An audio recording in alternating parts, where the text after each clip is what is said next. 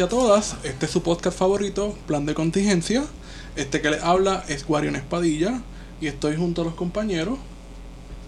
Héctor Iván Arroyo Sierra, para cuestiones de, de pasar lista. Y Esteban Gómez. para cuestiones del CRADIC.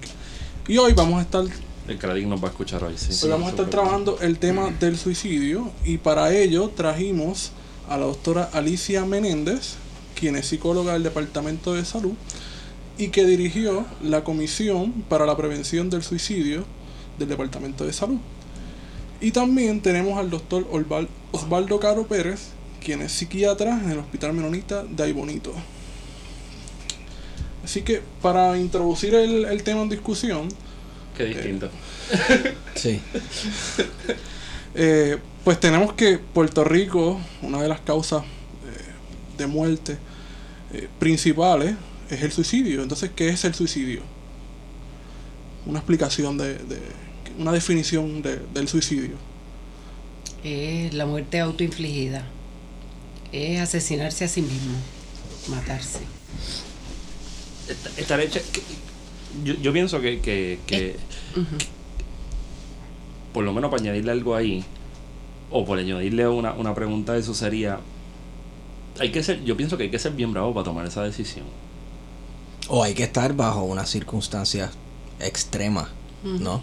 Porque últimamente es- ah, muchos crímenes se han cometido en esta isla en los últimos dos o tres meses y ahora estamos trayendo, ahora es que estamos trayendo a discus- al nivel de discusión nacional a cierto nivel, vamos. Eh, el asunto de los problemas mentales, problemas emocionales de las personas que llevan a que estas personas cometan estos actos de criminalidad, qué sé yo, asesinar a su pareja, etcétera. Y entonces, pues no, pero puede ser esto como puede ser lo otro, puede ser por el machismo en Puerto Rico, pero también hay que examinar este los problemas mentales de las personas y las circunstancias a las cuales están sumergidas, por ejemplo, eh, cosas económicas que no los dejan dormir bien o no sé. Pero eso es lo que pienso, ¿verdad? Además de que hay que ser bien valiente, es eh, en qué circunstancias está esa persona que Digo, sin romantizar el sin suicidio. romantizar el suicidio, sin ponerlo como algo, ¿verdad? Oh, me corto las venas y qué sé yo, y no ese, sé. ese no es el harakiri ese japonés. No, no, no, no, no. Que de hecho el, el suicidio en la cultura japonesa es es tan y tan distinto a como lo vemos acá en Occidente. Pero bueno, eso es otro tema para otro día. Es un tema de Pero se- cultura. Sí. Son cuestiones de perspectiva, porque Sí. si lo está, lo está poniendo como un acto de valentía, muchos lo ven como un acto de cobardía, pues lo están viendo como un escape también, Sí. ¿verdad? O sea que realmente, pues, no, yo- eso de mistificizar, como se diga, el suicidio, Ajá. realmente es algo que, que, pues, yo creo que se debe tomar de una perspectiva un poquito más ¿verdad? más científica por el hecho de que el suicidio realmente, si uno lo viene a ver de, una, de, un, de un enfoque biopsicosocial, Ujú. es la culminación de una, con- de una condición emocional o de un acto impulsivo o de un acto eh, eh, de, de desesperación Sí.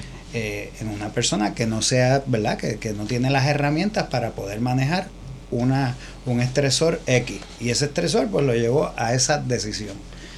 Realmente hay que verlo de, de ¿verdad? Como un acto de culminación. Dice, es asesinarse a uno mismo, realmente. Es el acto más violento que un ser humano puede cometer, que es matarse. Este, no hay acto más violento, así que esto no tiene que ver con valentía o cobardía, pero sí, como dijiste, con desesperación. Sí.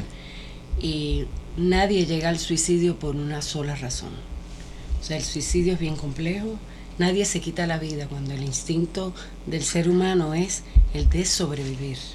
Nadie se quita la vida si no es porque ya ha agotado todas las herramientas que tenía para vivir. Y, y no, no le funcionó.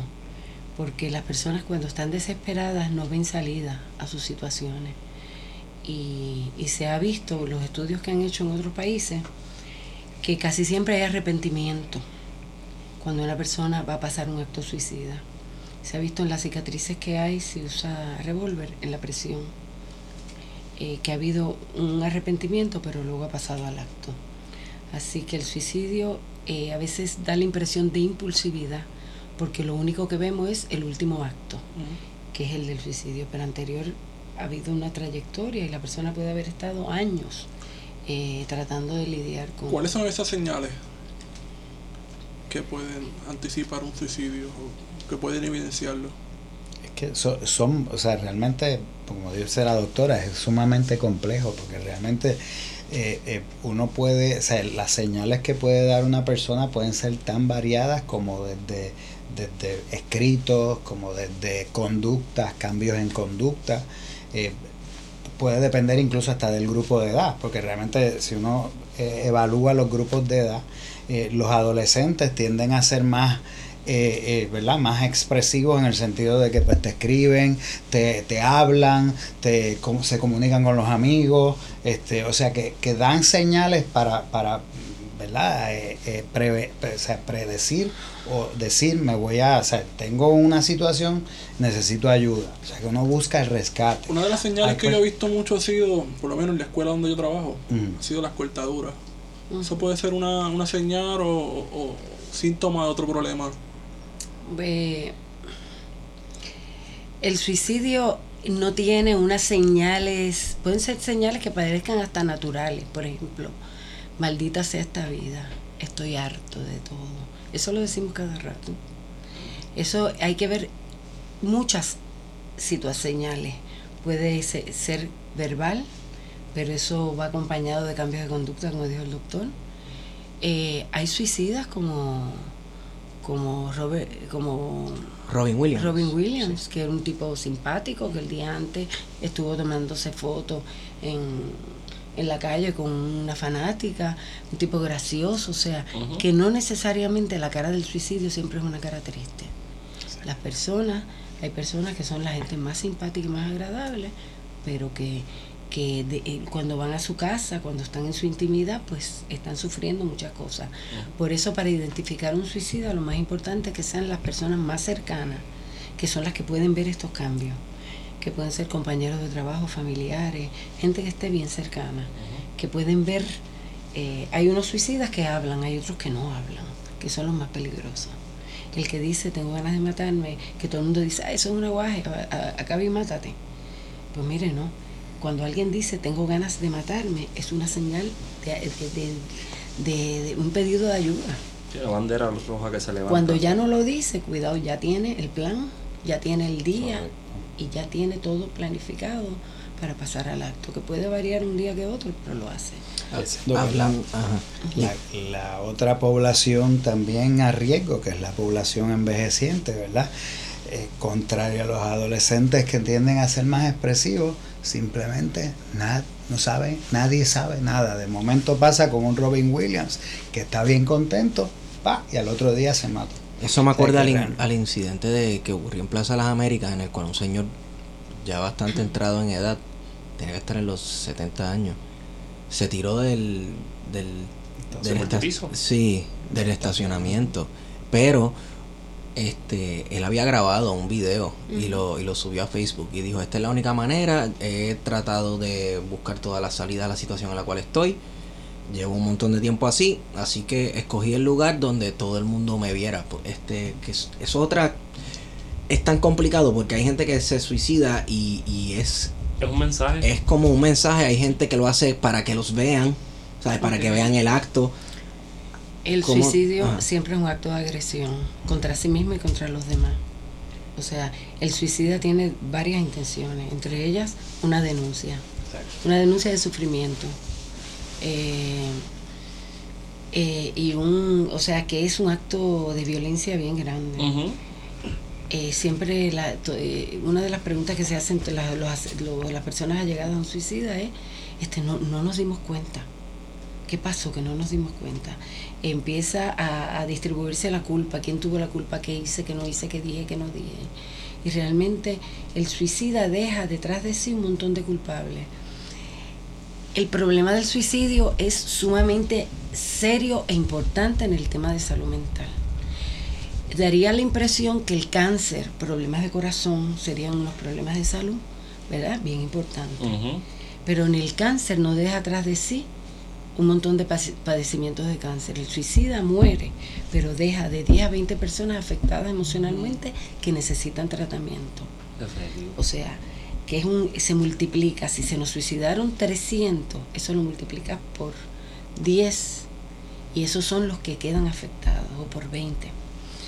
Eh, la salud mental que en este país se habla tanto, se, se dicen tantas cosas y se hace tan poco, porque se hace muy poco. Como yo digo, vivimos en el país del simulacro, que da la impresión, pero no es es una de, es de las enfermedades más dolorosas que hay, porque el dolor del cáncer con morfina se te quita. El dolor emocional, no hay medicamento, te lo puede aplacar un poco el medicamento, pero, pero muy poco. La persona con problemas emocionales tiene que trabajar con medicamentos en algunos casos, pero con psicoterapia en todos los casos. Eso es correcto. Entonces, como no sale sangre, pero mata. La depresión es una de las causas de muerte en el mundo más alta. O sea, en jóvenes de 15 a 29 años es la primera causa de muerte, el suicidio. No en Puerto Rico. Y siguiendo la línea de la doctora, ese perfil de la persona, de la, de la persona suicida, además de llevar un mensaje, ¿verdad? Y llevar un acto, es un acto de agresión contra uno y también es importante contra otros. Y ahí uno entonces empieza a evaluar ese perfil de, de esos de muchos pacientes suicidas y uno empieza a ver este tipo de conducta donde tú estás provocando un daño para hacer daño a alguien también. Porque, Ujú. o sea, en- en, eh, recientemente, porque lamentablemente le- yo digo, las redes sociales ha sido lo más maravilloso, pero también tiene el lado oscuro. Sí.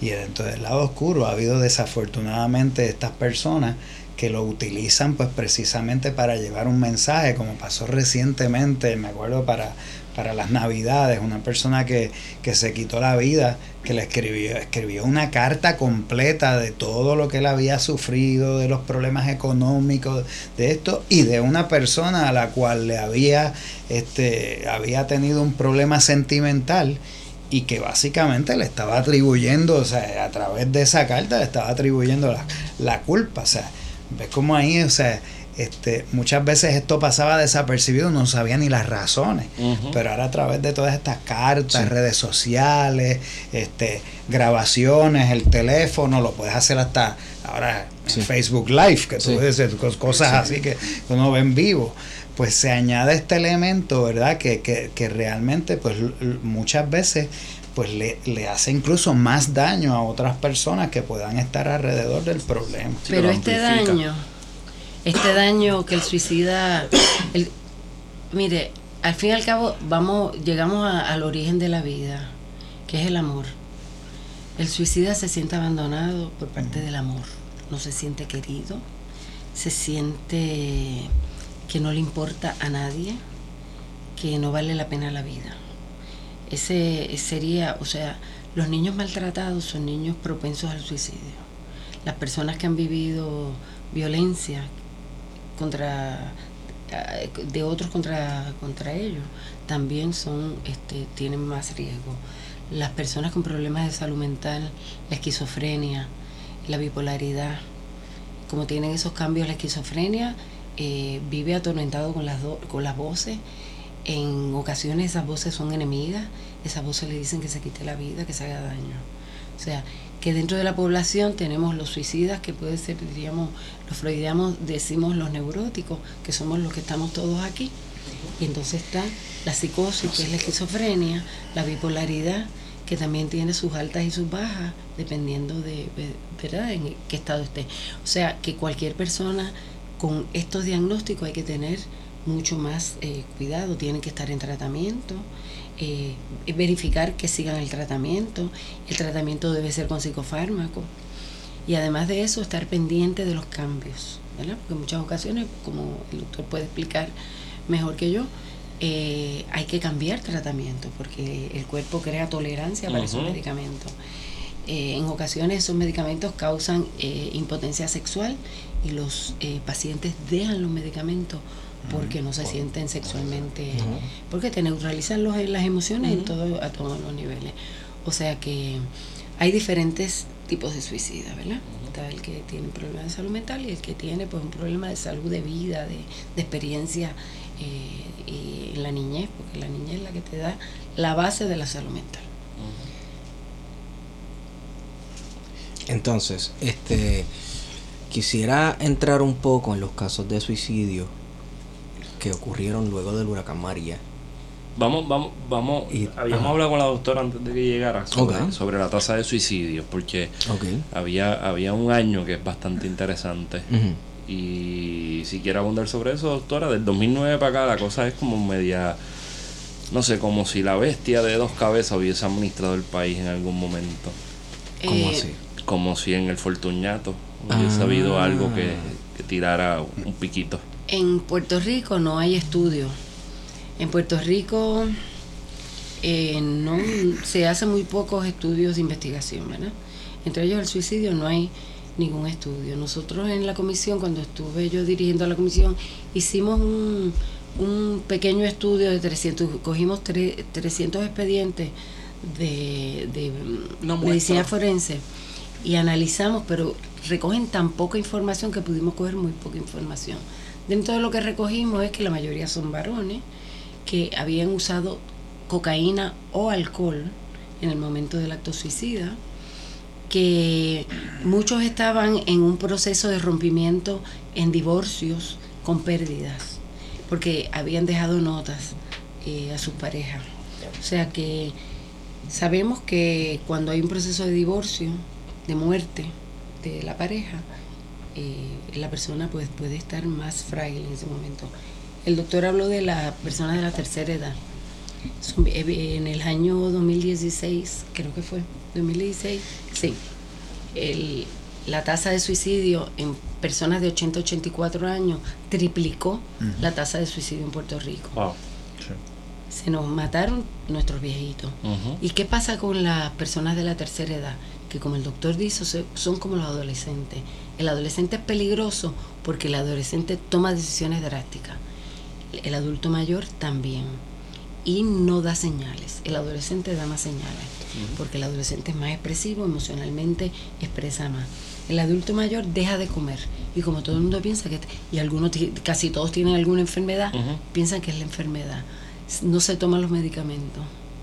Y así es que se mata. Entonces ahí viene el infarto, el derrame, y es que decidió que ahí, hasta ahí llegó su vida. Así que tenemos que estar bien pendientes y el adulto mayor se queda solo. O sea, se queda, muchos de los familiares se han tenido que emigrar, eh, a veces pues aunque estén aquí los dejan en un asilo y no los van a ver. O sea que, que tenemos que estar bien pendientes de esa población. En cuanto a las tasas de suicidio como cuando María, pues sí subieron. ¿verdad? No podemos decir, obviamente hubo un huracán, hubo unas crisis tremendas de muchos tipos, mucha gente murió por falta de servicios médicos, mucha gente murió por desesperación, Eh, en mi caso mi mamá murió por falta de servicios médicos. Eh, eh, pero lo que pasa es que las tasas de suicidio en el 2016 bajaron muchísimo. Aunque subieron en el 2017, en- la diferencia eh, no es mucha, ¿verdad? En el 2016 murieron 207 personas y en el 2017 258 personas. O sea, 51 personas más, Más. que en el 2017, que eso es significativo, o sea, en un año. En cambio, en el 2018 hay 19 suicidios menos. Podríamos ver ahí un incremento que podríamos relacionarlo con María, ¿ok? Pero no pero sí podríamos relacionarlo porque alguna influencia tuvo que ver, pero no sabemos a qué nivel. En el caso del 2009, que fue el, el 2008 fue el año de mayor suicidio en Puerto Rico en 20 años. Hubo Diantre, 340 suicidios en el 2009, con una tasa de 9%. Eh, luego en el año 2012 hubo también en el 2013 322 podríamos relacionarlo con la ley 7. Correcto. Pero tampoco hay estudios. O sea, cuando vemos que hay algo drástico, eh, como un huracán, como es este pérdidas de empleo, podría ser relacionado esas alzas. Pero realmente no tenemos estudios para confirmarlo. Desafortunadamente, pues eh, que todavía carecemos de esas herramientas de, de, ¿verdad? de investigación para uno poder evaluar todos esos casos. Muchas veces, pues como, hace, como hizo la doctora, se coge una muestra. También la hicimos una vez en la escuela de medicina, cogimos una muestra para tratar de buscar un perfil de los pacientes suicidas. Sin embargo, desafortunadamente la data y los expedientes y todo esto, pues no, no había una información que pudiera reflejar pues era incompleta o no nos daba una, un historial muy completo, un historial familiar, ¿verdad? Y realmente pues muchas veces lo que la, la, las conclusiones que llevábamos pues era algo bien general. Pero realmente eh, sí es, sí pues ha habido unos eventos históricos, la ley 7, huracanes, toda esta cosa, que realmente pues pudiese dar una, una, un incremento, ¿verdad? Este, muchas veces por las situaciones sociales, situación económica, que es una de, las de las mayores causas, además de las situaciones amorosas de suicidio. Pero realmente también, si uno se pone a ver desde más atrás, pues uno ve cómo las estadísticas han ido disminuyendo. Incluso pues este, estábamos hablando que para años 2004 hubo 331 suicidios, 2005 hubo 342, 2008 la doctora dijo 2009, 2009, 2009 y 2010. 350 y pico, o sea que realmente eh, fueron unas, unos años de una tasa de suicidio extremadamente alta y como del 2014 para acá pues ya estamos hablando de 265, 250, el 2016 que fue un año donde hubo 201, ¿verdad? Pero entonces ahí vienen pues entonces el año de María, que fueron 259, pero entonces, o sea, que, que, ha sido una ha sido bien variable y el tratar de uno puntualizar una, una razón o un estresor o una catástrofe como fue la de María, ¿verdad? Pues ha sido bien difícil hacerlo. Pero realmente pues patrones siempre hay los viejitos, vuelvo y digo, o sea, este, la tasa se triplicó en un momento, todavía hay un 11%, ¿verdad? Eso, tasa, eso fue el año pasado, de suicidios envejecientes, eh, o sea que realmente pues es una población bien importante. Los adultos que realmente tendía a haber una, una doble campana, donde los adolescentes y los viejitos eran uh -huh. las dos campanas de mayor tasa de suicida. Sin embargo, en los últimos años se vio como las poblaciones de, de edades 40, 45 años, uh -huh. la tasa de suicidio empieza Bien, a aumentar. Y ahí es donde quizás estos issues económicos, pues quizás tienen algo que ver, pero vuelvo y digo, es, es, casi todo se va en teoría, más que en otra, que en data como tal. Bueno, pero si es que a mí se me hace difícil creer que si hay cientos de personas, eh, establecimos que los suicidios, los suicidios son violencia. Uh -huh. Entonces. Y sufrimiento. Y sufrimiento. Entonces, si hay cientos de personas al año que se están cometiendo violencia contra ellos mismos, pues yo como que haría algo, ¿no? Algún sistema de recopilación de datos que sea más específico y efectivo, cuestión de de proveer buen tratamiento, no sé. ¿Qué se está haciendo al momento para amortiguar este si acaso? Eh, como yo siempre he dicho, un suicidio es demasiado. Uh -huh. No todos los suicidios se pueden evitar, pero casi todos sí. O sea, que si tenemos 300 y pico de suicidas uh -huh. o 200 y pico, quiere decir que poco estamos haciendo. Uh -huh. O nada, o casi nada, ¿verdad? Puerto Rico, como yo les decía antes, tiene la una de las primeras leyes eh, en, en, el mundo, porque el suicidio es como es tabú. Daría la impresión que en todos los países no se quiere hablar del tema. Uh -huh. Entonces es un tema que se trata de, de no tocar, ¿verdad? En el año 1999 la Organización Mundial de la Salud hace una alerta mundial por la cantidad de suicidios. Morían muchas personas este, eh, por suicidio. Entonces ahí es que comienzan los países a decir, bueno, tenemos que hacer políticas públicas. Y Puerto Rico crea una ley, una ley completísima. Me llama la atención ahora que están inventando otra ley, porque este es el país de inventar leyes para no cumplirlas. Entonces, aquí hay una ley que contiene todo lo que tiene que tener una ley, que la han cogido de, eh, de modelo otros países, Argentina, Uruguay, este el primer país que hizo una, una, un plan nacional de prevención de suicidio en las Américas fue Cuba, que tenía unas altas tasas de suicidio y en cuestión de dos años las bajó al mínimo. Es el país que menos se suicida la gente. O sea, si se hace una política pública y se, se lleva a cabo, pues van a bajar las tasas. va, la gente se va a suicidar menos. Pero un país que cada cuatro años se reinventa, yo borraría esa palabra de nuestro léxico. Porque este es el país de la reinvención. y aquí no se inventa nada. Aquí lo que se hace es que se hacen disparates uno detrás de otro. Entonces, ¿qué pasa? Lo que se hace es, hay un afán de protagonismo muy grande, que entonces el nuevo incumbente y los nuevos incumbentes, en vez de dar seguimiento, en vez de decir, bueno, se está haciendo esto, vamos a continuar o vamos a, a variar algo, no, aquí se se meten cajas. Se cuando yo llegué a esa comisión, habían metido en cajas eh, documentos valiosísimos de ley, el reglamento. Cuando, cuando te haces una ley tiene que haber un reglamento de cómo se va a implementar. Pues lo votaron, hicieron otra cosa. Y, y, eso es lo que pasa, o sea, que por eso no siempre estamos en el punto cero, empezando de nuevo.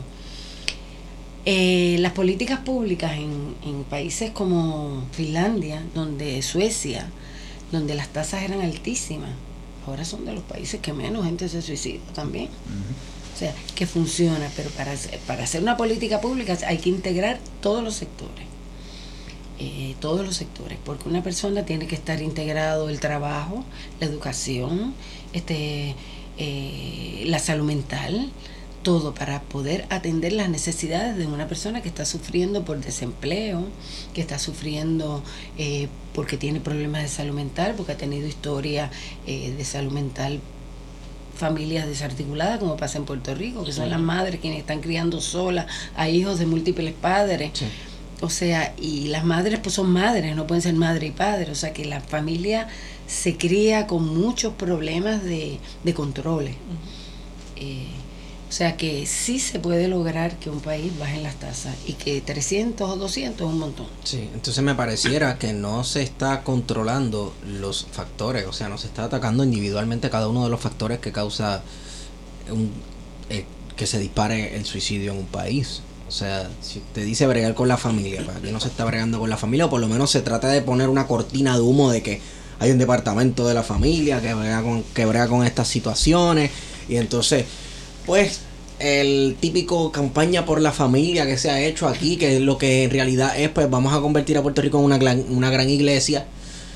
Porque cuando aquí se habla de familia y valores familiares, pues es pues lo que dice la Biblia. Es básicamente de lo que te hablan. En vez de hablar de lo que estábamos diciendo ahorita, recopilar datos acerca de las situaciones socioeconómicas de las personas y y más cuando tienes un gobierno científico. No, exacto. Yo pensaría que en este cuatrenio es que se va a hablar más de eso y con nuestro gobernador, que, que también es, tu, que es doctor y mm. tiene un plan y esas cosas, pero... Yo, que yo, yo, estoy pensando ahora mismo que me está dando un azote en la cabeza que 300 y pico personas más o menos en, el pico de suicidio probablemente fue casi el 40% de los asesinatos que se dieron en Puerto Rico pensando en los asesinatos. La tercera causa de muerte en Puerto de muerte violenta es el suicidio. Por eso, pero, pero me refiero a la tasa de asesinatos por narcotráfico, o sea, el uso de armas de fuego. En algún momento de esa época se hicieron 700 asesinatos antes del 2011, que fueron los mil y pico. Correcto. si tenemos 350, estamos hablando de una cantidad bastante heavy. De, considerablemente es, digamos, 30, 40% es de. una tasa de 8.2, 8.5 promedio. promedio. Eh, hay varias formas de, de intervenir, ¿verdad? De prevenir una, un problema como el suicidio. Está a nivel primario, que es evitar que las personas lleguen a tener problemas de salud mental. Para eso, pues tenemos que trabajar con la familia, con la educación, ¿verdad? Con la educación tenemos que brindar buenos servicios, tenemos que ayudar a esas madres solas, pero no con, no con retirada de los hijos, sino enseñarlas a ser buenas madres. Eh, luego está el nivel secundario, que es el nivel de intervención y tratamiento. No se puede decir que en un país donde eh, un paciente de salud mental tiene cita con un psiquiatra cada tres meses y que atiende el caso, un manejador de caso con una receta hecha, que no tiene servicio psicológico, lo tiene cada dos meses o cuatro, dependiendo de cuál es la aseguradora. Se le está dando servicio de salud mental. Por eso digo que es un simulacro, es una mentira. Yendo, yendo por ese lado, ¿cómo, cómo, ¿cuál es el estatus actual de la, de la- del acceso a la salud mental en Puerto Rico? Si es que existe tal cosa. Sobre todo con la reforma. No hay. O sea, el, el acceso a salud mental es limitado porque realmente estamos hablando de que, primero los recursos, o sea, se está hablando de que una población donde el 60, 70, incluso se ha hablado hasta 80 y pico por ciento de la población de salud mental de, de, de la población de Puerto Rico padece de algún tipo de problema emocional, que no es un trastorno, o sea, problemas emocionales per se. Estamos hablando de que este- de el 80% de 3 millones de personas con cuántos psiquiatras, psicólogos, trabajadores sociales. Estamos apretados. O sea, estamos, o sea, estamos hablando de que realmente, pues lo que dice la doctora, a la larga tenemos que llegar a que el psiquiatra entonces tiene que ci- citar los pocos psiquiatras que trabajan con, el, con salud mental pública, o sea, salud mental de reforma, porque están los privados, ¿verdad? Pero eh, ya esos no tienen acceso los pacientes de, de- salud pública. Son tan pocos que realmente, me, pues mira, o sea, realmente tú estás viendo un paciente, eh, tú tratas de hacer un enfoque, eh, eh, ¿verdad? Com- eh, combinado entre el psiquiatra, el trabajador social, el psicólogo, el manejador de casos. Y, y realmente, pues mira, hay programas que yo, pues, te puedo decir a orgullo, pues, o sea, realmente nosotros estamos tratando de implementar un programa de buen acceso, o sea, y estamos tratando de lograr eso en el área central a través de, de la reforma de salud, pero desafortunadamente, o sea, este Osvaldo Caro, psiquiatra, eh, o sea, ta- trabaja con la reforma, es el único psiquiatra que trabaja en el área de Orocovis, Barranquitas y Aybonito. Áreas que son ricas en condiciones mentales. Ujú. O sea, y entonces ahí tú, tú vienes a ver, o sea, yo no, o sea, no me puedo clonar, ¿verdad? Ni, este, el tra- el hay dos psicólogos, hay un trabajador social para un área que estamos comprendiendo aproximadamente 300 mil vidas. Es imposible. Que por eso, o sea, uno puede tener la gran intención, como dice la doctora, o sea, tú- uno puede fabricar unos, unos programas perfectos que funcionan. Pero el problema es que mientras estemos viendo en la sociedad como, como algo eh, eh, eh, eh, de cuatro años, o sea, cuatro años y hago esto y avanzo esto, porque avances se hacen. Y todos los gobiernos hacen avances porque hay gente, dentro- puede haber gente política que pues está haciendo haciendo política y hay gente buena dentro de esas de, de esos grupos que realmente quieren ayudar y queremos ayudar la doctora es obviamente uno de esos casos y desafortunadamente llegan los cuatro años y ¿dónde está la doctora? Tienen continuidad en eso. no hay continuidad con ese las cajas se botan En Puerto ¿Ves? Rico se hizo de la salud un negocio. Todos los países que la salud se ha convertido en un negocio, no sirve cuesta, se paga con vidas. correcto O sea, no piensen que esto no se está pagando. La gente no tiene acceso. Ah, Diríamos que aquí hay, preguntaste sobre el acceso. Sí, aquí hay acceso. La reforma tiene APS, tiene eh, diferentes proveedores de salud mental. Pero las condiciones, eso no es, eso es mentira. O sea, realmente una persona, tú no puedes, no va a mejorar su condición de salud mental yendo cada tres meses que solamente sea con medicamentos. Y los medicamentos más baratos, los medicamentos que están obsoletos, medicamentos que, que, les, que les disminuyen la, la vida, o sea, por los efectos secundarios. De eso estamos hablando. Pasa lo mismo con las enfermedades de salud física. Hasta que el, el plan no te aprueba el tratamiento de cáncer, no te aprueba, la persona, el, el tumor sigue creciendo Sí. y las personas se complica la situación. O sea, que el negocio está llevando, se paga con vida, por un lado, y por otro lado, los gastos son muchísimo más altos. O sea, porque hablamos de que un suicida deja atrás de sí de 10 a 20 personas afectadas emocionalmente. O sea, esas personas necesitan tratamiento. O sea, que se nos multiplica, hay más gastos. Otro de los estudios que hizo ACES hace unos años, un estudio piloto, para ver quiénes iban. Ahí, eh, ahora yo trabajo en salas de emergencia. Iba la misma gente. Casi siempre los mismos pacientes a la sala de emergencia. Se pudo ver que esos pacientes eran pacientes de salud mental que nunca habían visitado un proveedor de salud mental. Wow. Por el estigma que tiene el Sí. ir a un psiquiatra o a un psicólogo, que Eso dice que tú estás eso loco. es de gente loca. Entonces van Sí. a un médico. Por eso la Organización Mundial de la Salud habla que los lugares para la prevención de suicidio es atención primaria y educación y las escuelas.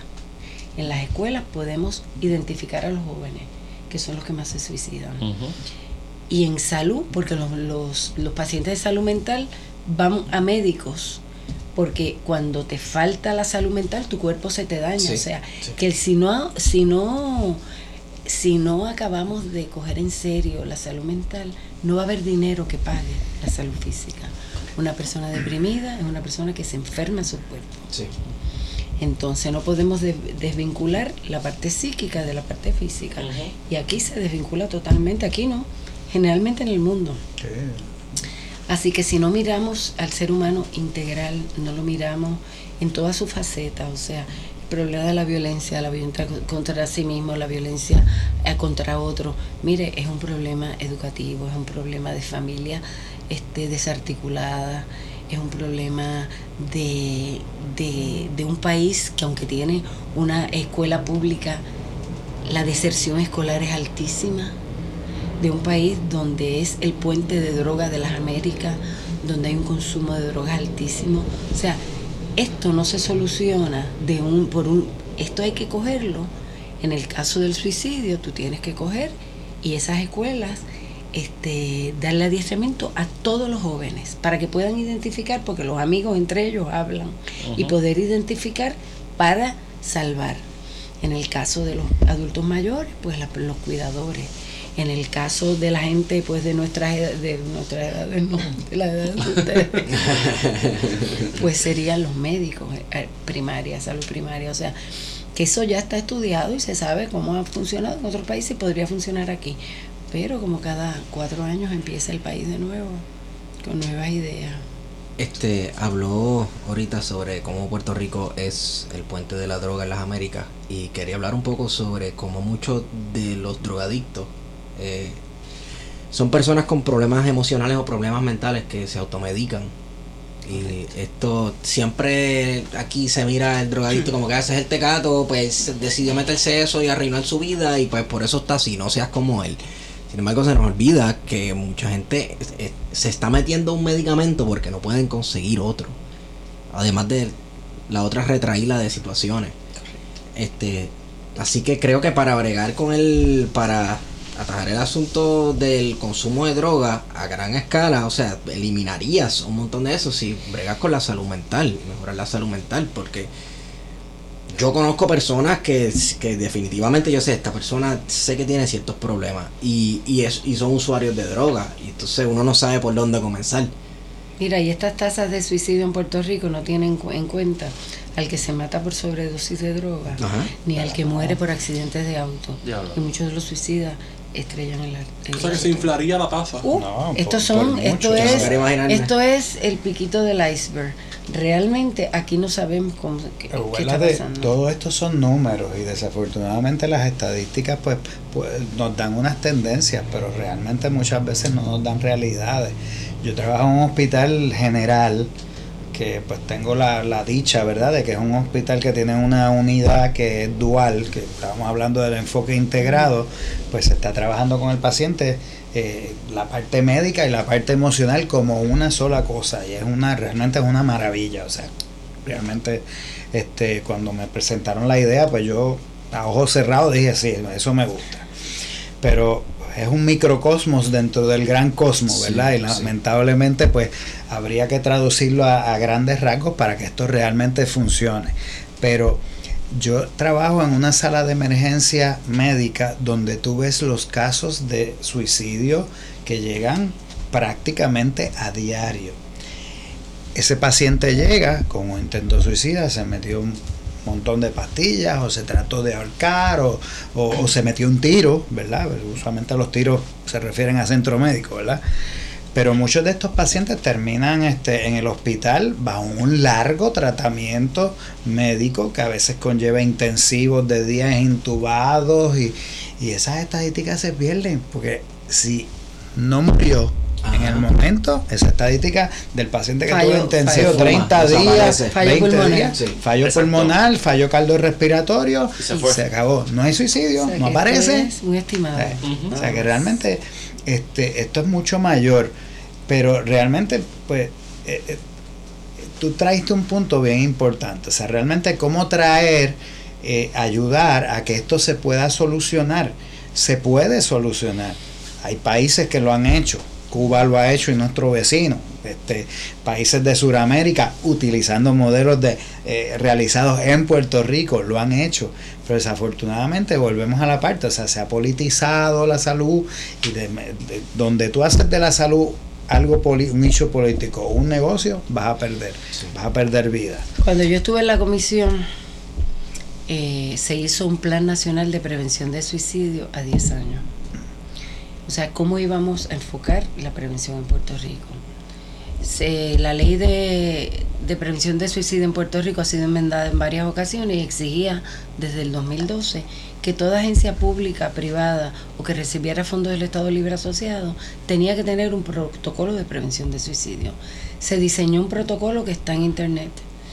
Eh, se desarrollaron adiestramientos masivos para que todas las agencias en Puerto Rico tuvieran unos equipos de respuesta rápida para en caso de suicidio, ya fuese de pacientes o de participantes o del personal que trabajaba allí, ¿verdad?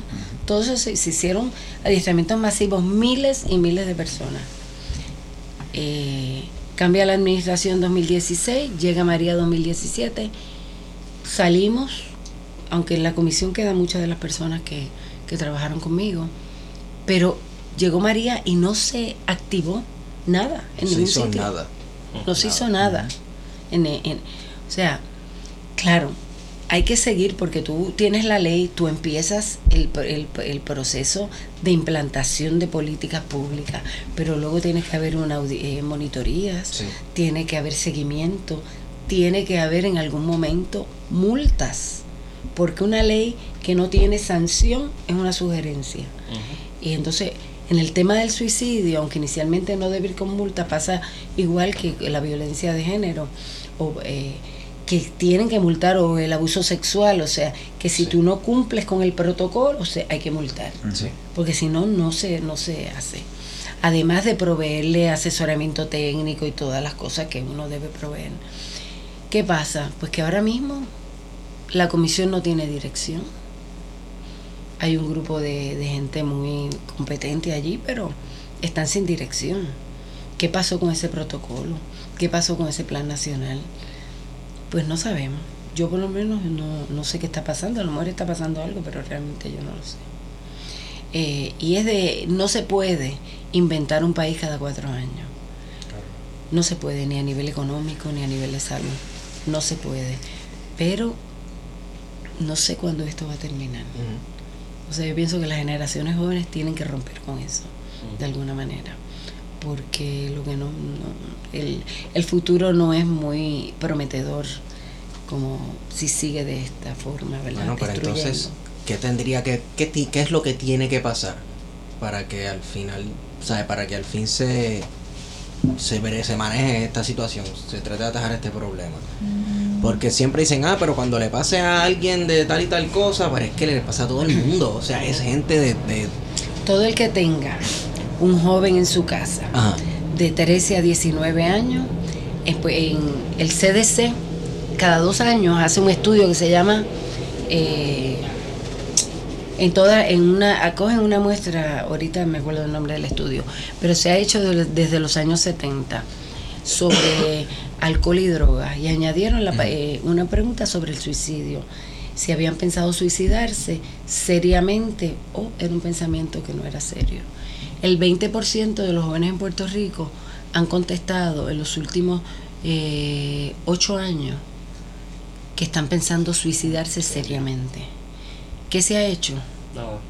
Nada. Bueno, se hicieron cosas en un momento, este, pero eso requiere, cuando un país tiene esa data y una data, o sea, es una muestra, eh, es una muestra eh, representativa de toda la población de jóvenes, de escuelas públicas y privadas.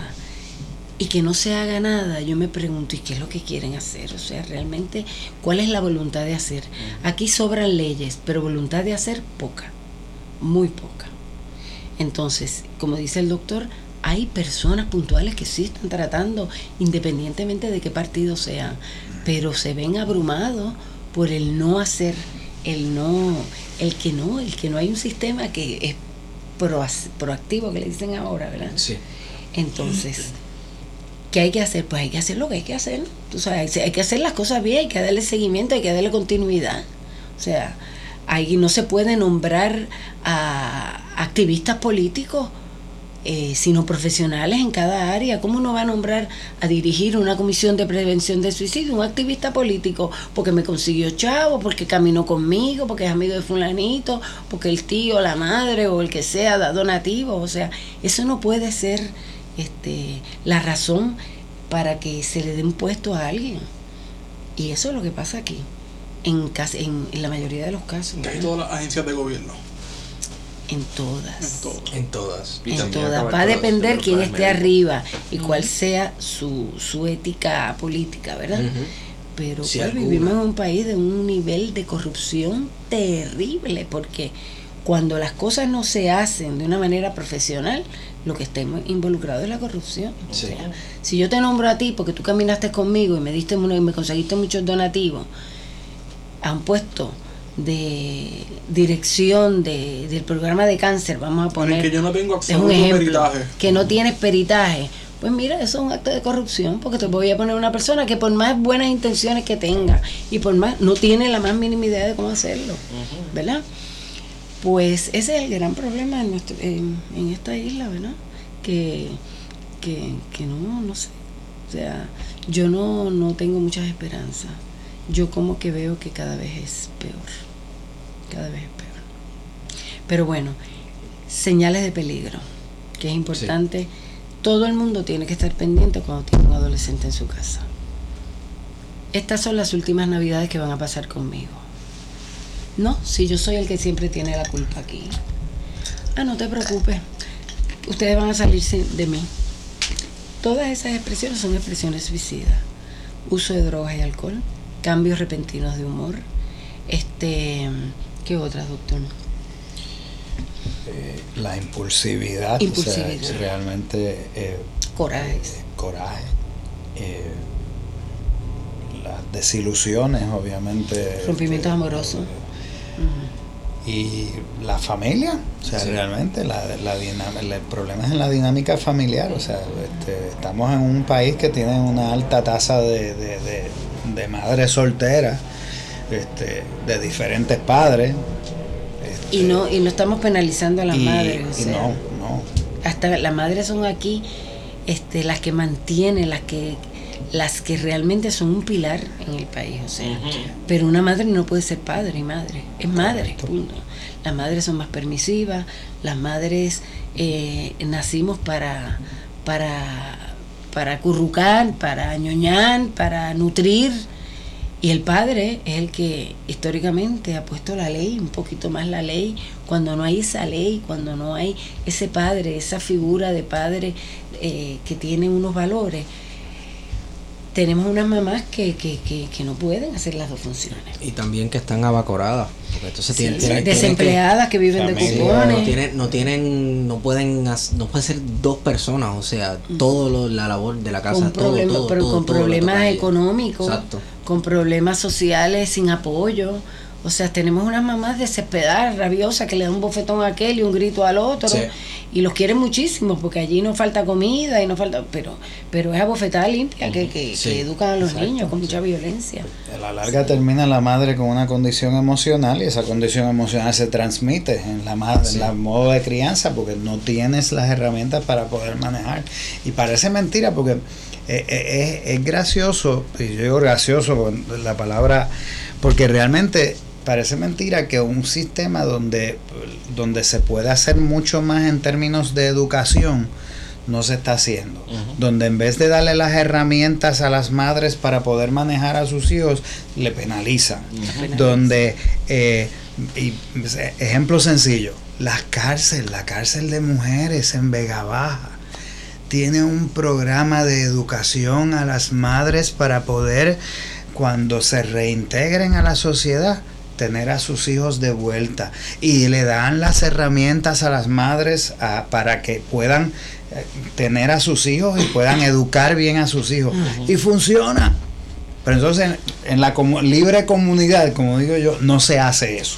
Eh, ha habido programas en el Departamento de la Familia, pero programas muy pequeños, donde habían trabajadoras sociales que hab- ustedes se acuerdan de aquellos programas de televisión que iba la nani a enseñarle a los papás cuando tenían niños Sí, que no sí, tenían sí, que esa nani le iba dando estructura y enseñando a los papás en el día a día de cómo manejar la conducta de los niños pues hubo programas así programas que fueron exitosos pero no sé qué pasa que no, no continúan. O sea que ha habido intentos muchos intentos. Eh, hay que proveerle a esa madre educación, ¿verdad? Hay que proveerle ayuda. Eh, no es simplemente cupones, se las penaliza, se las humilla porque viven de cupones. Se les criminaliza. Se las criminaliza porque se hacen las uñas. Se burlan, oye, algo se tienen que hacer para sentirse bien. O sea, que se hagan uñas. A mí que me- o sea, esas mamás están Y ahí partiendo de la premisa de que no están trabajando. que no están trabajando como si fueran vagas. Ajá. Yo soy psicóloga, tengo un doctorado. Podríamos decir que el 60% de los psicólogos en Puerto Rico con doctorados están desempleados. Y estoy diciendo una cifra baja.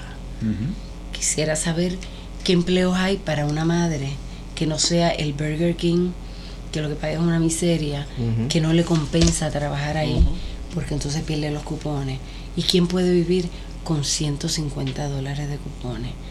O sea, eso no es, eso es para que no se muera de hambre.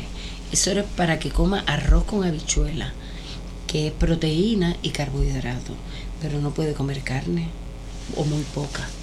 O sea, que cada vez que hablan con esa arrogancia sobre los cupones en Puerto Rico, los cupones y que haya no sé cuántos millones de personas que vivan de cupones en Pu- Puerto Rico, lo que está hablando es del fracaso económico que es Puerto Rico Eso es así.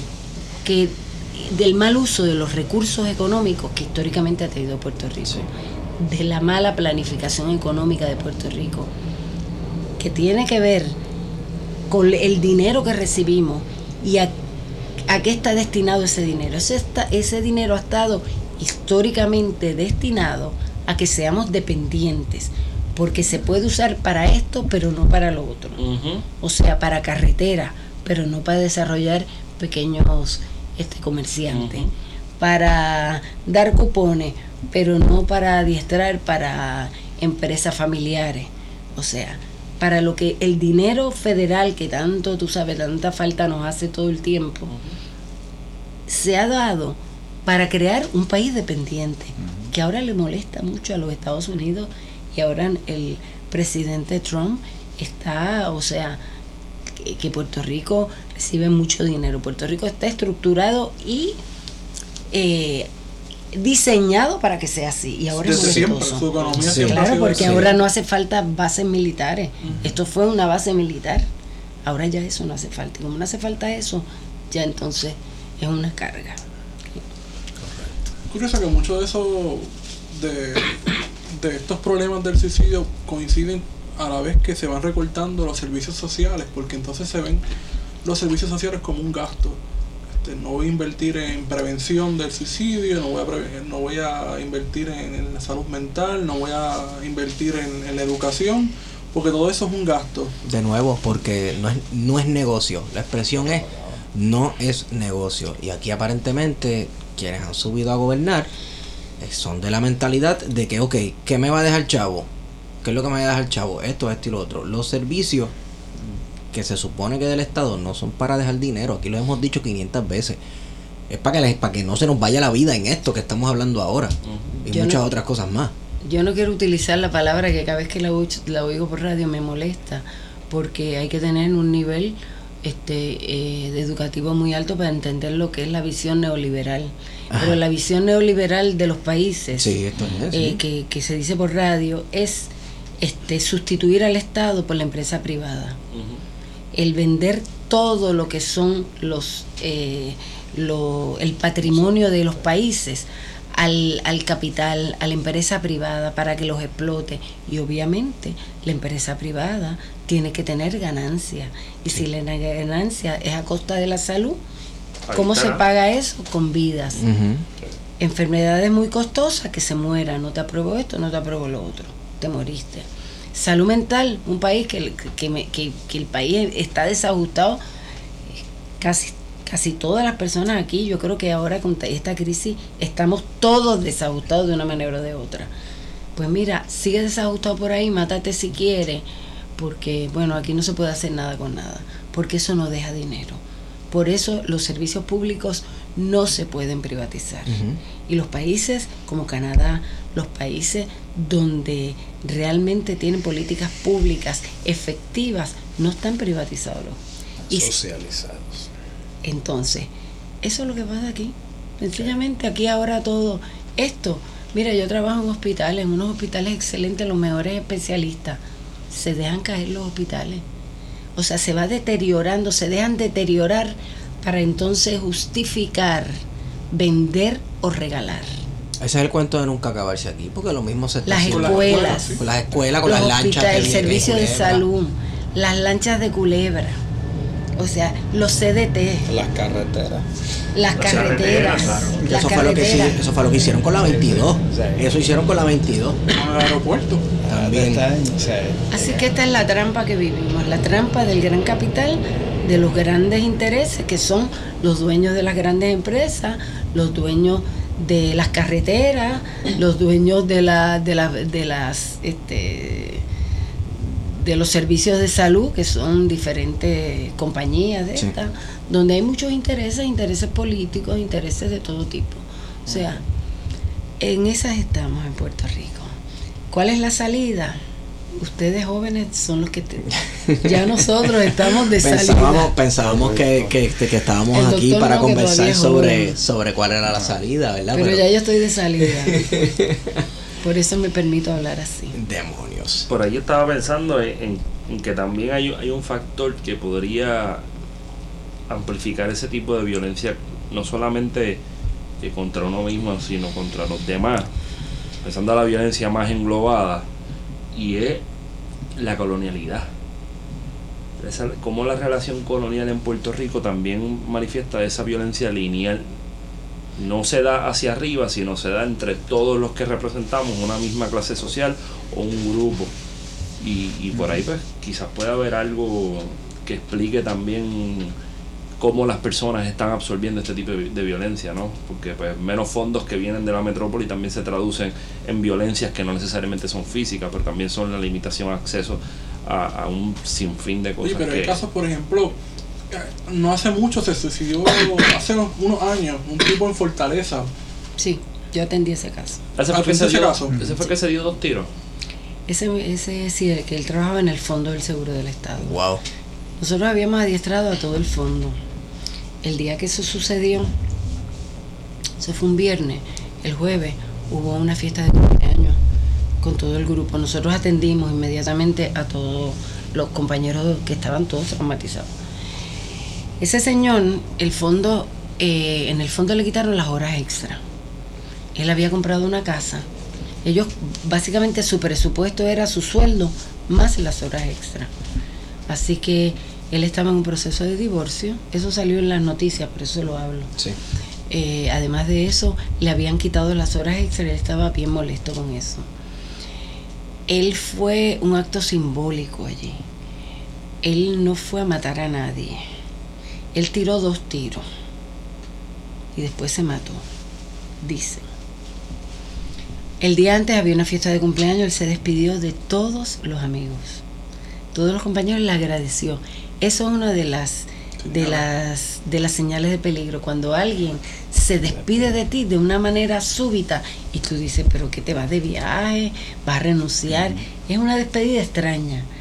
Y él se despidió de todos los compañeros y se mató al día siguiente a las 9 de la mañana. Ese eh, pues ahí podríamos decir que es un caso por problemas económicos y problemas de rompimiento. Hay dos formas. El suicida es aquel que siente culpa y el homicida es aquel que hace al otro culpable. Está el suicidio homicida, que es el de la violencia doméstica, que mato y me mato. Sí. Cuando un hombre en una relación de pareja dice, si me dejas, te mato y me mato, cuidado, porque lo va a hacer. El agresor tiene, eh, la, la, la víctima constituye su todo. Casi siempre es una persona que no tiene muchas destrezas sociales, es una persona que no tiene muchos amigos, que se aísla. Y esa víctima a la que la agrede, la insulta, la desprecia, es todo lo que le hace, le hace pensar que él vale. Cuando esa mujer decide dejarlo, lo deja sin nada. Sí. Así que si alguna mujer está escuchando este programa, si van a dejar a un agresor, lo tienen que dejar con una estrategia. No es en una pelea, te voy a dejar y me voy. No, ustedes tienen que hacer un plan de salida. Tienen que buscar un lugar seguro y mandarle los papeles con, eh, que lo emplacen. Sí. Pero usted tiene que desaparecer, porque si no la van a matar. O sea, hay estrategia. Entonces, este, ¿qué pasa con el suicidio y el, coloni- el colonizado? Todos aquí somos colonizados, aquí nadie se escapa de eso. ¿Y qué, no, el, qué es el sentimiento más grande que tiene un colonizado? La impotencia. Sí. El yo no puedo, necesito ayuda de ese, ese gran padre que me ayude, que me... ¿Entiendes? Porque el colonizado tiene el gran padre que es el que lo mantiene. Sí. Lo mantiene colonizado, subyugado. El suicida se siente impotente ante su, ante su realidad. Sí, no puede, no ve salida. Pero si hay algún suicida que nos está escuchando, no ve la salida, pero hay salida. Por eso, al suicida lo saca el que tiene al lado, el familiar, el amigo. Porque el suicida no ve ya la salida, porque ha tratado esto, trató la religión, ya no cree ni en Dios. Trató el psiquiatra, la psicóloga, eso es lo que no hay bobería. Este, eh, se enamoró y lo dejaron. Trató ir a la iglesia. O sea, trata, el suicida quiere vivir, la gente no se quiere morir. Pero nada, es el agobio es tan grande, la incapacidad de manejar todos los estresores que tiene en ese momento son tan grandes que no ve la salida. Así que para intervenir con un suicida hay que pedirle una, una última oportunidad. No hay que decirle no te suicides, hay que decirle dame una oportunidad. Yo sé que no ve salida ahora, pero permíteme ayudarte, te quiero ayudar. Hay un lazo de amor que se tiene que establecer con un suicida. Yo te quiero ayudar, no, pero si usted ni me conoce. Yo tuve que, intervenir con casos suicidas, gente que no conocía. Le digo, bueno, yo no te conozco, pero fíjate, la vida corre así. Que hay gente que uno no conoce mucho, pero esa gente te puede ayudar. Y hay que decirlo de todo corazón. A un suicida no se le puede hablar de una manera fría, porque el suicida, como todas las personas sensibles de salud mental, saben cuando tú mientes. Así que cuando uno habla con un suicida hay que hablar con humildad y hay que hablar con mucho, con mucho cuidado. No hay que sermonear, hay que brindarle, decirle, dame la oportunidad. ¿Y cómo me vas a ayudar? Vamos a buscar una salida a esto.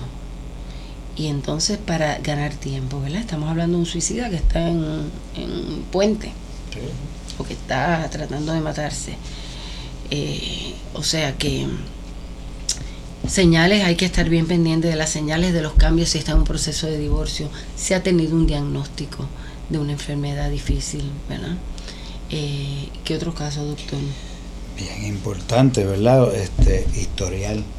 Porque, Historial de salud O sea, mental, sí. que historial de salud mental de o que lo haya aprendido, porque muchas veces la, lo- yo siempre, cuando hablo con los con los pacientes suicidas, una de las cosas que le enfatizo es no continuar una tradición, porque muchas veces ellos pues, han copiado conductas de otras personas que se han suicidado, ¿verdad? Este, dentro de su familia y crean este tipo de tradición y realmente uno busca en la familia y uno ve como diferentes Sí. personas en diferentes momentos pues lo han hecho porque pues realmente eso es lo que aprendieron, ¿ves?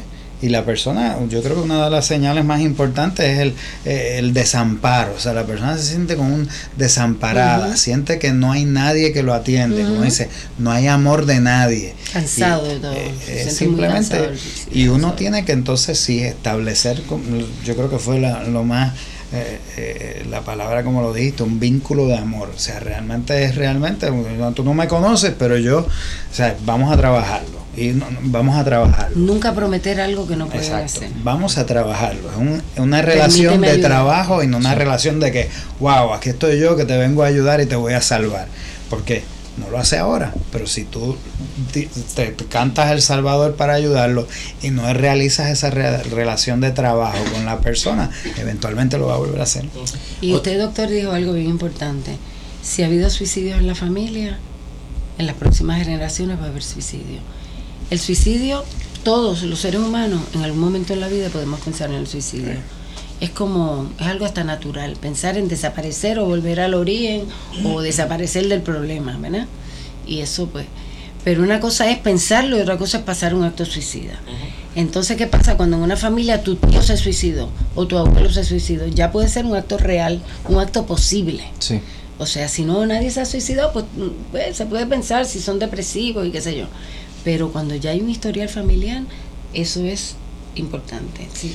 Eh, un síntoma que tal vez ustedes me podrán confirmar que saben más, bueno, no es que saben más, es que saben del tema y yo no, pero hay veces que, y esto ocurre mucho entre los jóvenes, de momento pareciera que pierden el control y se meten, ¿verdad? Los jóvenes que están suicidas, se meten en un comportamiento autodestructivo.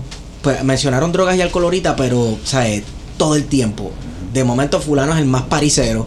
Sale por todos lados, bebe todos los días y se mete toda la droga al mundo porque el tipo es supuestamente el más open minded y lo que sea. Y, y a muchas veces ese es el preludio al punto culminante que es que, ok, llega aquí, pum, y me mato. De Cuando- hecho, no, es- yo creo que esa es una de las señales que más serio uno debe tomar. Sí. O sea, Sí. realmente cuando uno ve un cambio de conducta, una persona que realmente es de una manera y de momento el cambio de personalidad a entrar a este tipo de conducta de, de party y de conductas medio Sí. peligrosas, Sí. eh, los cortes de pastelillo, guiar por ahí a la... Sí, a las como que millas, buscar la o sea, adrenalina y toda esa cuestión. Eh, Cuando tú preguntaste sobre la definición de suicidio, la Organización Mundial de la Salud lo define como todo acto autodestructivo con la intención implícita o explícita de morir. O sea, el ser humano tiene un nivel racional consciente, pero hay un nivel inconsciente. Sí. Y tú estás hablando de cuando la persona incurre en conductas de riesgo, pero si le preguntas que si está pensando suicidarse, no.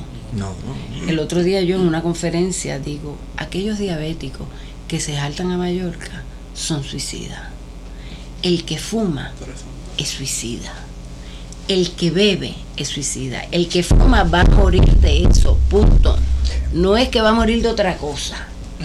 Y lo y sabe. lo sabe. solo- El diabético sabe que va a morir si, si, si, si, si, si no lleva su dieta y una vida saludable. Pero también tenemos que, que pensar, ¿verdad? Que cada cual, el único, como diría Freud, la única decisión que un ser humano toma, puede tomar realmente es sobre su vida o su muerte. Sí. Es la, única, porque las demás. Entonces, Eso me hace pensar, esa cita de Freud me hace pensar eh, que aquí voy a, a- a aprovechar y recomendar dos libros, eh, porque hablábamos de colonialismo y hay un autor nigeriano que se llama Chinua Achebe, que escribió un libro que se llama Things Fall Apart sobre la colonización de Nigeria por parte de los ingleses. Y el, el tema del suicidio como respuesta a la colonialidad es bien prevalente en esa novela, no voy a chotear, pero eh, les recomiendo. Y todos nosotros hemos leído El Josco cuando chamaquito. Claro. Y nadie se, como que nadie se da cuenta del Josco. Ese, eh, ese güey no nació para Yugo. Pa' Y Yugo. como acaba suicidándose. Así que nada, aprovecho para dejarlo. Pero vamos a una nota más positiva, ¿verdad? Claro, sí, porque, Y yo no soy de las que soy muy positiva, porque nosotros los freudianos no hacemos alarde de positivismo, sino alarde de la vida como es, porque lo demás es un cuento. Realmente lo que es la felicidad, que es lo que podríamos entonces ir, porque el suicida se siente infeliz, ¿verdad? La felicidad no es tenerlo todo. La felicidad es la lucha por las cosas. Las obtengas o no. El que piense que la felicidad es por lo que no tiene, pues estamos todos infelices. Realmente La vida se trata de luchar por las cosas y de desarrollar esa capacidad de lucha. Entonces, cuando nosotros nos sentimos abatidos porque realmente se nos torna todo en contra, tenemos que buscar ayuda. Es lo primero que hay que hacer. Descansar, eh, eh, buscar otras alternativas, pero sobre todo buscar ayuda.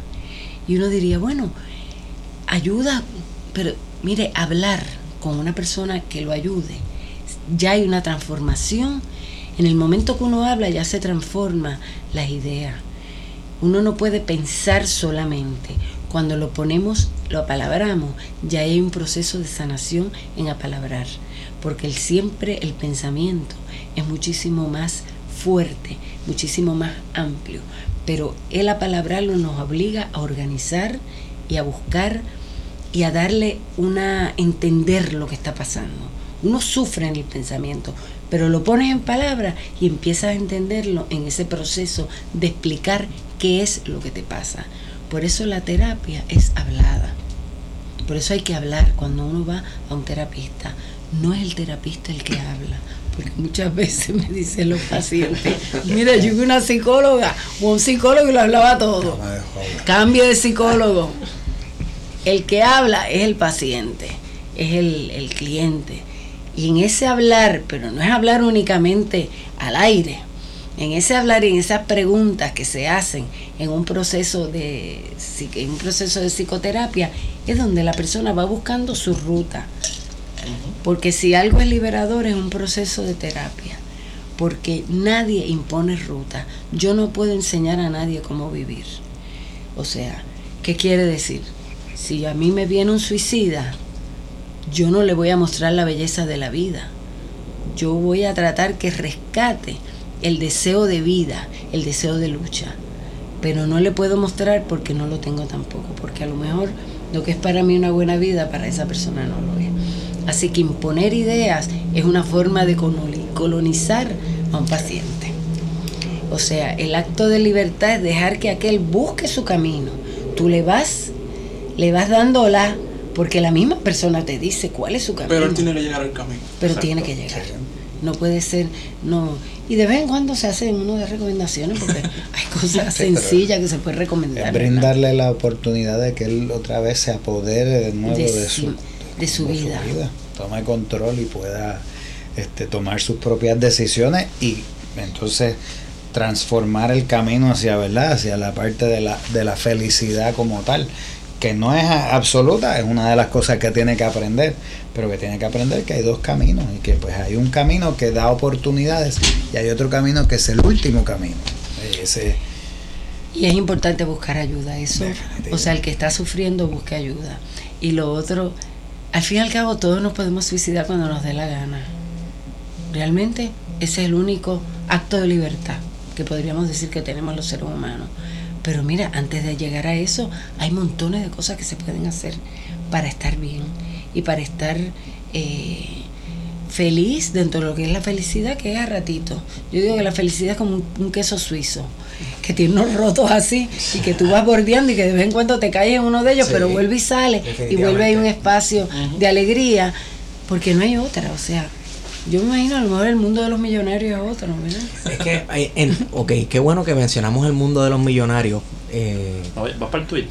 no, no, no, no sé. El no. tweet de qué triste eh, meter las manos en los bolsillos y tener chavo, porque así fue Solo escribió Bad Bunny. Bad Bunny. Pues no sé, pero Qué Bad burla, Bunny. ¿no? lo- Ujú. Qué burla. Sí, pero, pero, mano, eso viene de que aquí nosotros hemos equiparado felicidad con, con comprar y consumir Con y tener. Y, y como la gente me mira y cuando la gente me mira yo tengo una ropa bien ready. Y soy feliz porque tengo el dinero para poder consumir. Y no es ni siquiera poder consumir comida saludable para yo estar bien. No, no. Puedo comprarme porquerías que ni necesito. Y el y así soy feliz. Y, y el día en que se me acabe o en que yo no tenga la manera de consumir esas porquerías que ni necesito, pues entonces dejo de ser feliz. Pues es la felicidad del consumo. es como Exacto. algo que nunca va a dejar de, de- O sea, tratas de llenar un vacío con consumo y eso es eterno. O sea, lo que hoy te llena, mañana no te llena y así va a seguir siendo Exacto. durante el resto del Ah. día. Porque así vive el sistema capitalista. Mientras más consumo, a mí yo cada vez que oigo que ha bajado el consumo en Puerto Rico, bueno, pues subió la felicidad. Porque realmente si pensar que la gente, que consumir es lo que debe hacer un país, to- Pepe Mujica, que estuvo 12 años preso en tortura, que se volvió loco y que fue el presidente de Uruguay, que sacó Uruguay de una crisis muy parecida en Puerto, a la que tiene Puerto Rico económica en cuatro años. Un hombre al que yo respeto mucho y admiro mucho. Pepe Mujica dice, y yo me lo aplico porque yo consumo mucho pinta uña y no me pinto las uñas, y mucho lipstick y estoy la mitad del día sin lipstick, me los pongo por, porque los que todo lo que uno consume lo paga con vida. Vida que tienes que trabajar, vida que no tienes libertad. Porque cuando tú no consumes, tú tienes tiempo para leer, para pasear, para ir a la playa, para... Pero si tú tienes que, que- que- que tener el carro más caro, el carro más... las tenis más caras, la ropa más cara, o estás constantemente comprando, tienes que trabajar para eso o robar o entonces meterte en la delincuencia. Entonces tú lo pagas con horas de vida que no tienes libertad. Así que cada cosa que uno, ahora yo cada cosa que me compro pienso cuántas horas yo tuve que trabajar para comprármela. Sí. Y así la cojo, así lo dejo. Digo, no hombre, no, si yo lo que quiero es libertad. O sea, pero en la sociedad de consumo, mientras más consumimos, más gana Walmart, más gana Costco, más ganan las grandes compañías y nosotros vivimos esclavizados para seguir Sí. teniendo más de lo mismo, porque lo que compramos es lo Sí. mismo muchas veces. Y est- estamos, lo, lo, lo brutal es cómo podemos identificar el problema, pero estamos todos metidos en la misma vórtice de consumo. Porque eso es Con una- Eso es, eso Claro. es, eso está, eso mire, yo viví en España, en la España de Franco. Allí no había nada que comprar porque allí no se consumía, se consumía muy poco. Venía de vacaciones a Puerto Rico en Navidades. Yo me metí en Merian y llegaba con cuatro maletas. Y cuando llegaba a España, o sea, yo llegaba aquí y me daba el ataque de consumo porque estaba el especial a tres pesos, a dos pesos, porque el ataque de consumo te da porque vas a la tienda y puedes comprar muchas cosas por poco dinero. Entonces tienes mucha porquería, Sí. este, pero tienes mucho. Entonces, ay Dios mío, pues quiero esto en rosa y aquello lo quiero verde, amarillo, rojo, lo mismo. Sí. Y yo decía, Dios mío, ¿cómo te, te, te, te, te impregna el consumismo en cuestión de tres semanas? Llegaba a España y miraba aquella maleta y no me ponía casi nada, porque allí uno se ponía la misma ropa todos los días, porque allí no se consumía. O sea, el impacto psicológico es bien fuerte. Entonces, ¿qué pasa? Muchos padres se suicidan porque no pueden pasar las pensiones alimenticias. Eso es una de las causas de suicidio. Doctor, lo, eh, teníamos que decir que ser hombre es alto riesgo. Sí. El 90% de los suicidios son varones. Una cosa impresionante. Sí. O sea, prácticamente en los últimos 7, 8 años, es un promedio de 89 a 80, y el más bajo fue 82. en- Y eso es en el mundo, y, y eso es a nivel a mundial, excepción de China y algún Y- otro país. con armas. O sea, realmente el método Sí. mayor es la, Es arma el ahorcamiento. En fuego. Puerto Rico es el ahorcamiento. El El, ahorcamiento. segundo, arma de fuego. Arma de fuego. Y es- Pero ahí uno ve la parte, ¿verdad? O sea, estás viendo que, que, que la, el acceso también Sí. te da, porque ahora el arma de fuego está accesible. Sí. Y que ve la diferencia entre hombres y mujeres, las mujeres lo intentan más. O sea que el predictor de intento suicida como el predictor de un suicidio posterior no necesariamente se cumple con las mujeres, pero sí con los hombres. Así que si un hombre nos dice que ha hecho un intento, alto riesgo. Y un mensaje a los hombres. Hablar de los sentimientos es bueno, no lo hace eh, débiles. O sea, los hombres no hablan. Las mujeres lloramos, pataleamos, hablamos. Los hombres sienten que si hablan de sus sentimientos, primero que los juzgan como débiles y segundo se sienten débiles. Pero fue porque los enseñaron así. Ah, no, Ese es el históricamente. problema, que es la Sí. historia. Sí, en la historia de la humanidad llevamos histórica. miles de años. O sea, en, en el chip nuestro, que na- las mujeres tenemos uno distinto al de ustedes. Ustedes hicieron la ley. Nosotras no participamos en hacer las leyes en el mundo. ¿Qué quiere decir? Que nosotros violamos la ley, lloramos, ¿ve? podemos llorar, este, podemos gritar, el hombre no puede gritar porque el hombre tiene que mantener, tú sabes, un comportamiento bien distinto. Eh, los hombres cazaban, se mantenían callados porque si yo daba un indicio, el otro me cogía la, la presa y la cazaba. Los hombres no hablan. Y eso estamos hablando de cómo se constituye la psique en la humanidad. Las mujeres se quedaban criando los hijos, hablando, se ayudaban unas a otras. Por eso las mujeres tienen amigas, las mujeres, las amigas ayudan mucho. Los hombres tienen amigos, pero no son confidentes. Las mujeres, las amigas son confidentes. ¿Qué tiene que ver esto con la salud mental? Tenemos que hablar de aquellas cosas que nos hacen sufrir para poder transformarla. Si nos callamos, tomamos decisiones drásticas, porque el hombre siente que si no soluciona, no vale. Mire, si usted no puede pasar la pensión, tiene que ir a revisar la pensión. Este, tiene que hablarlo, tiene que buscar alternativas. El no pasar la pensión no lo hace mal padre. Los hijos necesitan a sus papás aunque no pasen pensión, porque es más importante esa figura de papá viva que un papá muerto. Ese abandono los niños nunca lo, superan, que papá no los quiso porque se mató. Así que eh, mi mensaje a los hombres es que hablen, que busquen ayuda, que no solucionen las cosas drásticamente y que pues que son bien necesarios afectivamente y de todas las maneras posibles en un país. Para ir cerrando, ¿verdad? Eh, para los que nos escuchan, eh, tienen conocimiento números de teléfono, eh, sites de internet, para quien necesite ayuda, quien quiera buscar más información. Este, Lo- los hospitales psiquiátricos tienen líneas de crisis. Todos los hospitales psiquiátricos tienen unas líneas de crisis. Una de las líneas que realmente ha tomado mucho auge últimamente La es la línea Paz de AMSCA. La línea paz, no, eh, 981-0023. 0023. 1-800-981-0023. La línea de AMSCA es una línea 24-7 que tiene consejeros, psicólogos y trabajadoras sociales en la línea. O sea, si usted por la noche se siente desesperado o se siente que quiere hablar con alguien o que tiene, o sea, eh, puede llamar y ahí le dan terapias cortas. Además de eso le coordinan, le ayudan a coordinar los, Los servicios. servicios. Y funciona. O sea, Y realmente funciona. he tenido unos casos de personas que realmente, incluso, yo tenía, es que es curioso, gracioso también, una paciente que llamaba todos los días a la línea Paz, pues no tenía con quién hablar. Y la persona estaba disponible, hablaba con ella. Y realmente, mira, lo que lo único que le hizo que esa persona se aferrara más a la vida era alguien que lo escuchara. Exactamente. Y la línea Paz fue uno de los recursos. Y lo otro es para familiares que no saben qué hacer, pueden llamar a la línea Paz y ellos los orientan para coordinar alguna ambulancia en caso que se, en caso de emergencia. Ellos también ayudan. Así que el 981, perdón, 1800, ¿verdad? 981-0033. 33, correcto. Ese es el teléfono. bueno, queremos agradecerles por estar aquí con nosotros. Tema serio.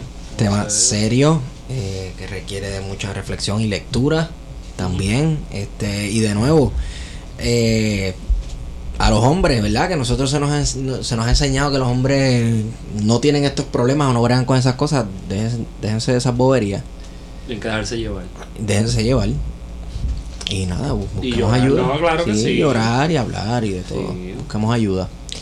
Eh, Feto, Ya me consiguen ahí, arroba PHTO en Twitter. Me consigues en Wario Candanga en Twitter. Estigón por Twitter. Eh, doctora, ¿dónde se le puede conseguir? O... Bueno, yo. No, bueno, no, ¿sabes? no es como que para que la llamen ni nada, pero... Este, a mí me pueden conseguir en los tres hospitales, UDH, pediátrico y en el Hospital Urra de Bayamón. No tengo práctica privada. ok, Estoy en tres hospitales. ok. Eh, y también pueden acudir en caso de emergencia a las salas de emergencia de los hospitales. ¿ok? Eh, y allí pues en estos tres hospitales tenemos psicólogos, que soy yo, eh, y en otros hospitales, ¿verdad, doctor? En Menonita también. Así que acudan y busquen ayuda. Puede ser ayuda de un familiar, ayuda de un profesional, pero siempre debe haber, eh, o sea, cuando uno tiene una enfermedad terminal, no, uno no va a un amigo solamente. uno va a un profesional especialista. La depresión es una enfermedad terminal, así que hay que buscar especialistas para curarla. Bueno, doctora Menéndez, doctor Caro, de nuevo gracias. Gracias por estar aquí. Este, y con esa hemos ido con ustedes. Plan de contingencia. Мы с вами, друзья, давным-давно. Забот у нас немало И дел полным-полно. Но для чего придуман Когда-то телефон? Давайте созвонимся Пусть нам поможет он